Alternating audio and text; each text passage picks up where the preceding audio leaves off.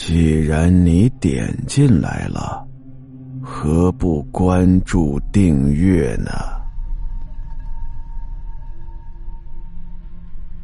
幼儿园。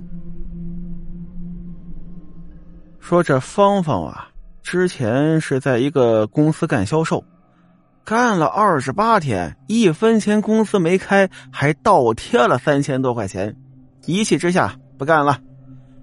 他本来呀学的就是幼儿师范啊，后来呢，在一个幼儿园找了份工作，干了没几天，有那么一天呢，他刚回到家里，突然发现呀，有一些重要的东西落在幼儿园忘拿回来了，于是呢，又打着车跑回幼儿园。那个时候啊，已经是六七点钟，天已经黑了，跟门卫王大爷打了个招呼。就跑到了楼里。这楼道里呀是一片的漆黑，灯怎么都坏了呀？这芳芳呢，只能拿着手机照亮，咚咚咚的脚步声在整个空荡荡的学校里回荡着。走到了三楼，不对呀，三楼明明应该是办公室，怎么是中班？中班不是在二楼吗？我是不是走错了？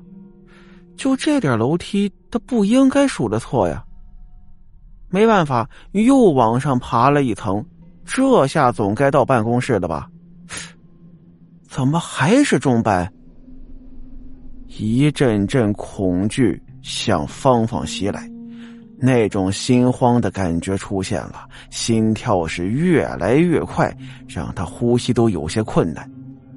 芳芳只觉得一阵头晕呢，赶紧用手扶着墙，可是这手往墙上一摸，不对呀，这墙怎么是热的，而且呢还黏黏的，有股铁锈的味道。他手停了下来，拿着手机。往手掌上照，突然啊的一声尖叫，他远离了墙面，手机照过的地方全是血淋淋的一片呢。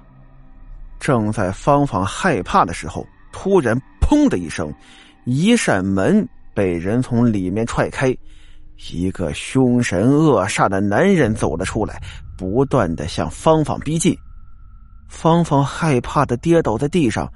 再看那个男人手里头，不知道什么时候多了一把斧头，猛地就向芳芳劈来，可把芳芳吓坏了，下意识的躲开，就往楼下跑，一边跑一边喊救命，但是并没有什么用，他一直跑，一直跑，怎么跑都是在二楼，后面的脚步声好像离他越来越近了。得先找个地方躲起来，然后报警。芳芳躲进了其中一个教室的储物间的柜子里头。他准备打电话，但是手机却没有信号了。那个男人的脚步声传了过来，在教室里乱翻。芳芳捂着嘴巴，连气都不敢喘一下，生怕被那个男人发现了。渐渐的，声音没了。那男人应该是出去了。芳芳慢慢的打开柜子的门，站了出来。没有人了。芳芳拍了拍胸口，长长的喘了口气。突然，一条毛巾捂住了她的嘴巴。芳芳用力的挣扎着，可是一点用都没有。后面的那个人劲儿太大了。芳芳的知觉。慢慢的脱离，眼睛慢慢变得无神，直到闭上了眼睛。醒来的时候是在楼道里，好大的一股血腥味儿啊！芳芳想爬起来，却发现手脚都被捆住了。那个男人手里举着一把斧头，另外一只手拖着一个女人走了过来。芳芳恐惧的往后退，缩到了墙角。在那一瞬间，芳芳想到了很多问题。那个女人是谁？她为什么要杀他？现在那个男人要杀我吗？我该怎么办？我不想死呀！那个男人举起了斧头，芳芳闭上了眼睛，但是疼痛却没有来。他听到斧头砍到骨头的声音，他睁开眼睛，看到了这辈子都没办法忘掉的场景。那个男人残忍的一斧头又一斧头的砍在那个女人的脖子上，终于头砍断了。他又是一斧头一斧头的砍在女人的肩膀上，这是要分尸啊！那个男人砍红眼了，根本就没注意芳芳。芳芳挣脱了绳子往楼下跑，他也不知道。能不能再跑到一楼？但他必须得跑，他不想再看到刚才那个场景了。然而，那个男人并没有追来，他跑到了一楼。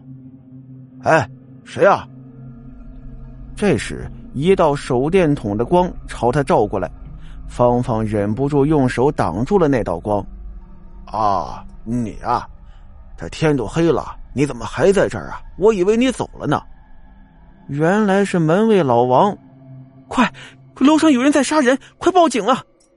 芳芳慌张的说道：“啊，怎么可能？我就听到你一个人在这里跑来跑去的。”门卫老王不慌不忙的说道：“真的，你看我的手，这是那个女人的血啊！”说着，芳芳把手举了起来，但是老王却笑了。哎呀，你就别跟我开玩笑了，哪有血呀？芳芳低头一看，他的手果然一滴血都没有了。就在这个时候，芳芳两眼一黑，晕了。等他再醒过来的时候，就是在医院了。芳芳把他的经历给医生说了，给父母说了。给每个人都说了，但是没有人相信他。医院呢，把他确诊成精神病，把他送到了精神病院。大夫给他吃了好多药，但是没用。芳芳总是能看到那个男人，他看见那个男人又拖着那个女人过来了，他又在砍那个女人了。血渐渐的把整个精神病院的墙都染红了。芳芳就坐在床上静静的看着，因为他知道他逃不了了，他永远都逃不了了。终于有一天，那个男人的斧头伸向了芳芳，很疼很疼的，但是芳芳却笑了，她终于解脱了。过了两天，报纸上刊登出一则新闻。本市一家精神病院，有一位病人自杀了，手法极其残忍，而作案工具是一把斧头。据医院人说，医院并未出现过斧头，也不知道病人是用什么样的方法得到了那把斧头，这是一个谜。还有一个重要消息，今天警方也破获了两年前的失踪案，失踪者已经死亡。而尸体则是被凶手残忍的分尸，埋进了我市一家幼儿园的楼道的墙面里。据警方透露，凶手是一名男性，而在两年前已经离奇死亡。